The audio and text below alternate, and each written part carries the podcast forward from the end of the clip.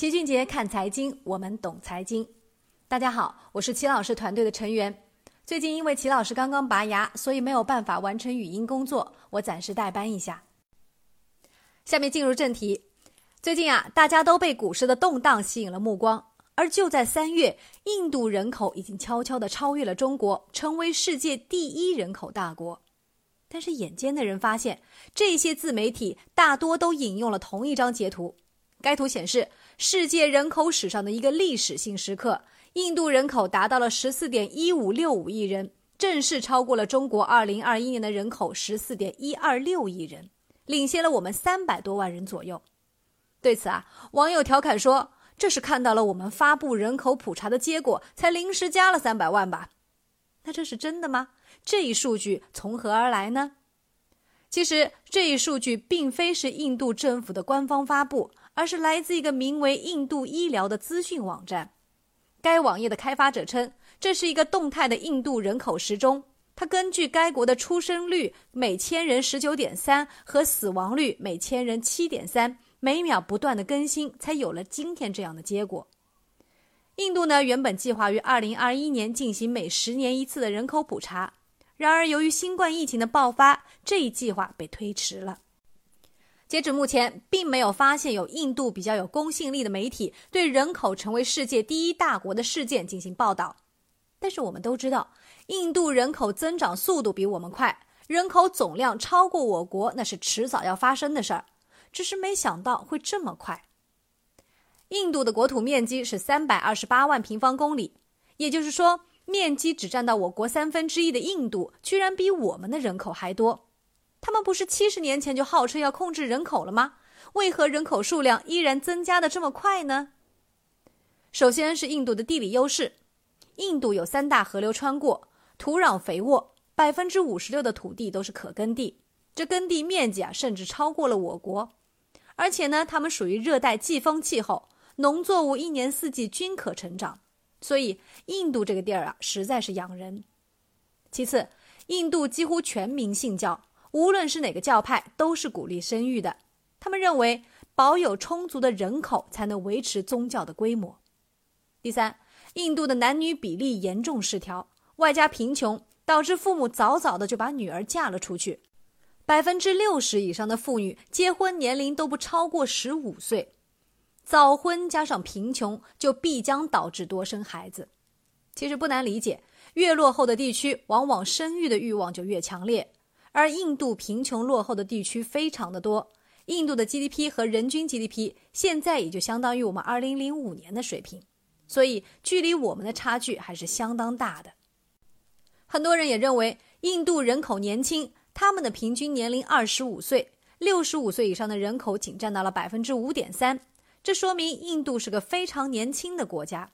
我们都知道，人口年轻代表的是劳动力充足，会有大量的人口红利。因此，很多人认为印度以后很可能会超过我们，但这个在老齐看来未必。首先，印度人口差距很大，身体素质较差。印度的婴儿死亡率高居世界第一，人均寿命六十八岁。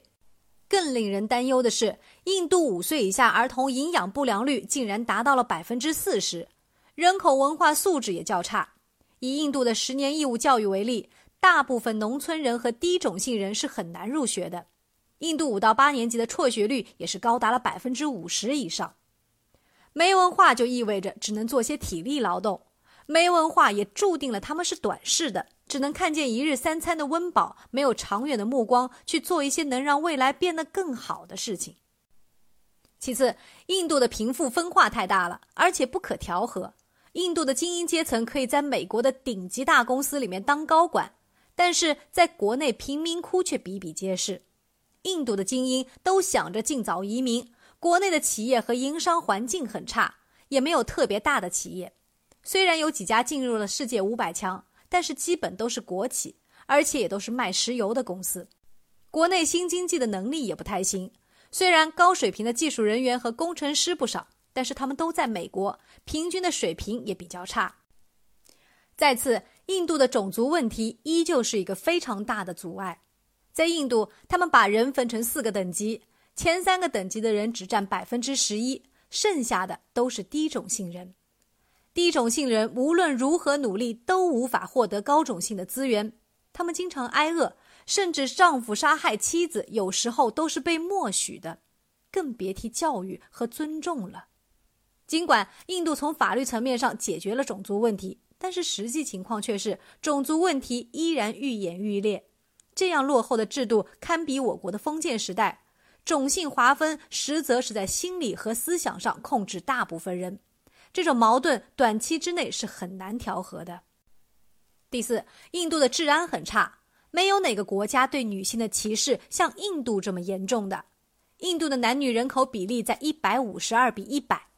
人口比例失衡，导致印度的童婚屡禁不绝。再加上印度女性的地位过低，强奸案也屡屡发生，人身安全得不到保障的国家，自然无法吸引国外优秀的公司和团队的进入。第五，基础设施建设很差。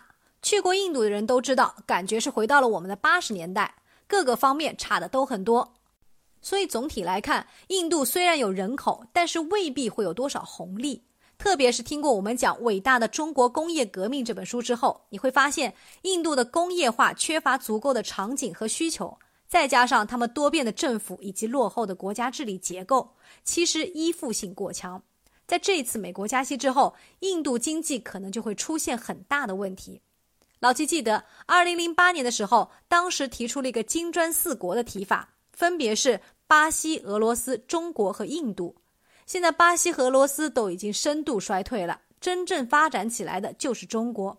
印度能不能一直这么发展，还要打一个巨大的问号的。所以，如果要投资这些新兴市场国家的小伙伴们，应该注意了：美元加息对于新兴市场通常都不怎么美好。八十年代干黄了拉美，九七年打残了东南亚，二零零八年巴西、俄罗斯、南非也相继倒下了。这次加息又会是谁呢？其实越南和印度可能最危险了，大家要格外的小心。在知识星球 APP 齐俊杰的粉丝群里，前一段时间我们加班加点的在粉丝群里面给大家做各种的心理辅导和按摩，帮助大家保持耐心，留在市场里面。在昨天暴涨了一下之后，其实很多人的损失一下就减少了很多。今年以来的回撤幅度也全都回到了百分之十以内，而且可能用不了多久就会全部都回来的，并且产生非常好的收益。耐得住寂寞，才能守得住芳华。经过这次之后，大家也就全都成长了。我们总说投资没风险，没文化才有风险。学点投资的真本事，从下载知识星球 APP 找齐俊杰的粉丝群开始。新进来的朋友可以先看《星球置顶三》，我们之前讲过的重要内容和几个风险低但是收益很高的资产配置方案都在里面。在知识星球 APP 老齐的读书圈里面，我们正在讲八次危机。昨天讲完了改革开放之前的三次危机，今天来给大家说一说改革开放之后，大家以为我们打开了国门，经济就腾飞了四十年吗？哪有这么简单啊？依旧是危机不断的，甚至六七年就会爆发一次。但凭借我们经济的韧性，全都一一化解了。我们也总在左右摇摆当中，持续的做强做大。现在加入知识星球老齐的读书圈，每天十分钟，一年为您带来五十本财经类书籍的精读和精讲。之前讲过的二百二十九本书，全部都可以在置顶二找到快速链接，方便您收听和收看。读书圈是投资的内功，粉丝群学的是招式。不读书学再多的招式，你也很难融会贯通。苹果用户请到齐俊杰看财经的公众号里面找到二维码加入，三天内不满意，可以在知识星球 APP 右上角自己全额退款。欢迎过来体验一下，给自己一个改变的机会。喜马拉雅的小伙伴可以在 APP 顶部搜索栏直接搜索齐俊杰的投资书友会，老齐每天讲的市场策略和组合配置，以及讲过的书都在这里面了。读万卷书，行万里路，让自己获得提升的同时，也可以产生源源不断的投资收益。欢迎过来体验一下，给自己一个改变的机会。